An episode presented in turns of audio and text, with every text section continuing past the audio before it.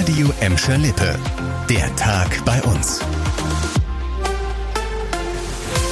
Mit Lena Klitzner. Hallo zusammen. Heute Morgen erreichten uns immer wieder Anrufe von Hörern, weil auf einmal mehrere Straßen in Gelsenkirchen-Schalke gesperrt waren. Bis uns die Gelsenkirchener Polizei dann aber den Grund dafür sagen konnte, ja, das hat eine ganze Weile gedauert. Am Nachmittag wussten wir dann aber Bescheid. Die geplante Abschiebung eines Mannes aus dem Kosovo, die hat für einen riesigen Polizeieinsatz in Schalke gesorgt. Erst soll der ausreisepflichtige Mann nämlich die Beamten der Ausländerbehörde nicht in die Wohnung gelassen und sie stattdessen vom Fenster aus mit einer Schusswaffe bedroht haben.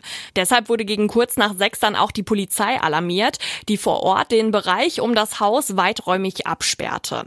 Ja, aber dann war noch nicht Schluss mit dem Einsatz. Spezialkräfte versuchten den Mann zum Aufgeben zu bringen. Er sprang dann aber aus einem Fenster im ersten Stock in einen Kellerschacht. Ja, und weil er sich dabei verletzte, wurde er in ein Krankenhaus gebracht.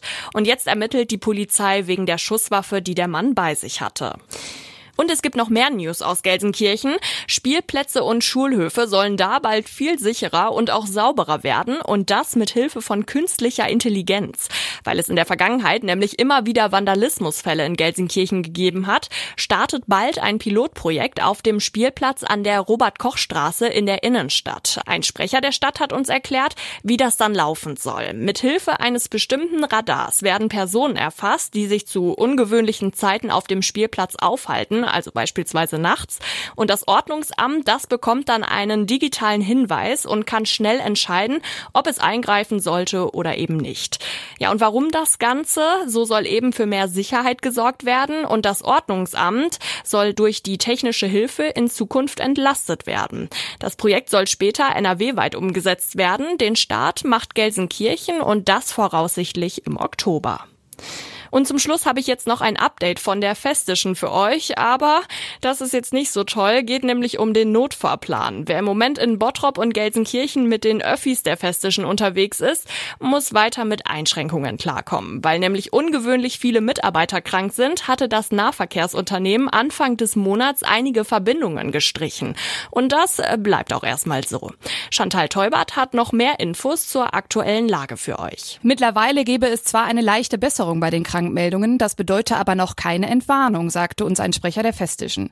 Die Festische müsse außerdem krankheitsbedingte Ausfälle bei Fremdfirmen ausgleichen, die mit ihren Bussen auf einigen Linien unterwegs sind. Vom Notfahrplan sind insgesamt acht von 118 Linien betroffen, darunter zwei in Bottrop und zwei in Gelsenkirchen. Die Linie 265 wurde vorübergehend ganz eingestellt. Der 268er fährt nur zwischen Wellheimer Mark und Zopp. Auch in Gelsenkirchen wurde mit dem SB 49 zwischen Bur und Recklinghausen eine komplette Linie eingestellt. Der 222er fährt erstmal nur noch zwischen Gelsenkirchen und Mahl. Ja, und wie lange der Notfahrplan noch gilt, äh, das kann die Festische noch nicht sagen.